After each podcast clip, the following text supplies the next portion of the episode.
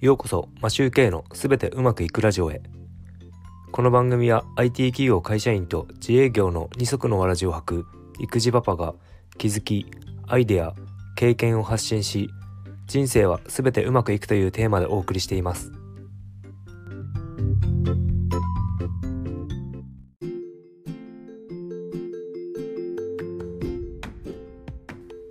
こんにちは。皆さんいかがお過ごしでしょうか？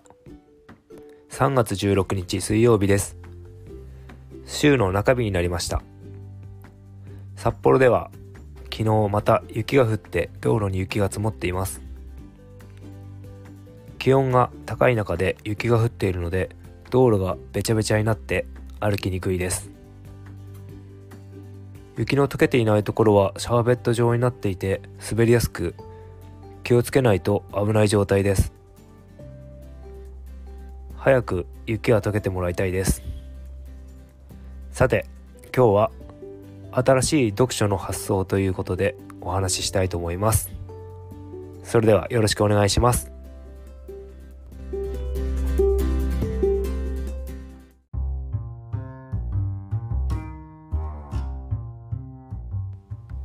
はい始めていきましょう。皆さん普段読書していますか？5回目の放送で読書について少しお話ししましたが今回も読書についてお話ししたいと思います。音声配信だとこうやって何度も同じネタが出てくるかもしれませんがその時によって話したい内容や熱量が違うのでお話ししたいと思います。新しい読書の方法なんですがツールを分けて読書するということです。昔は本といえば紙の本しかなくそれこそが読書だと思って読んでいました。しかし今では Kindle など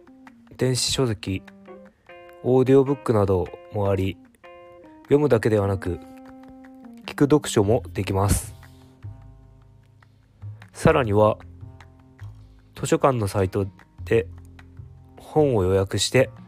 無料で借りることもできたりします。東京に行って妻と会うまでは図書館で本を借りるっていうことがなかったんですが妻に教えてもらい図書館で本を予約して取り寄せて借りることができると思ういう話を聞いて借りるようになりました。オーディオブックでは一冊の買い切りだけではなく聞き放題プランもあっていろいろ楽しみやすくなっています。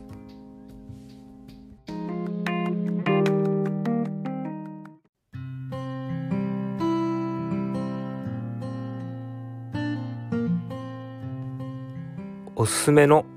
読書方法ですが僕の場合は小説は図書館で本を借りる。移動中と家事をするときはオーディオブック。自己啓発の本は紙の本。漫画は Kindle これは僕の仕事に関係するものになってしまいますがプログラム関係の参考書はおそらく Kindle の方がいいと思います。参考書の場合は本が分厚くて本でプログラミングコードを見ながらキーボードを打つという時は本が厚すぎて開きっぱなしにできないので iPad などで写しながらコードを打つっていう方が便利だからです。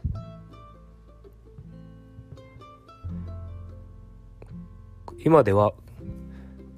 紙だけではなく読書に使えるツールがたくさんあるので隙間時間を使ったり手が離さなくても耳だけで読書することができてすごくいい時代になったと思います。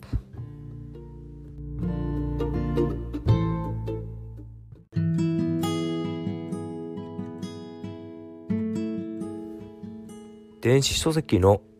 デメリットと呼べるかどうか分かりませんが紙の本だと買ってつまらなかったらメルカリで売ることもできますが Kindle で買った場合は不要になっても売ることができません。多少安いんですが売ることはできないのでちょっと買う時は考えてしまいます。でも何十冊買っても部屋が本でいっぱいになってスペースを奪われないというのはかなりいいと思います。僕は小説を一回読んだら同じ本はほぼ読むことはないので図書館で借りることが多いです。それか最近では聞き放題のオーディオブックで通勤時間に聞いたりします。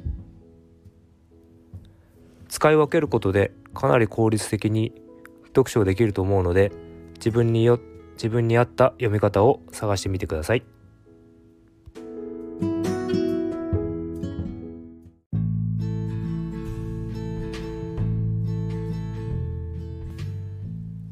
30歳過ぎるまでほとんど本なんて読んだことがなかったんですがそんな自分が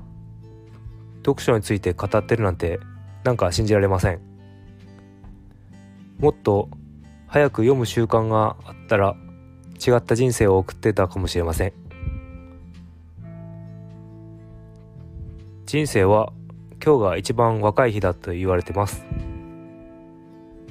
行動すると人生が変わっていきます。一緒に新しい一歩を踏み出していきましょう。それでは今日もすべてうまくいく一日を。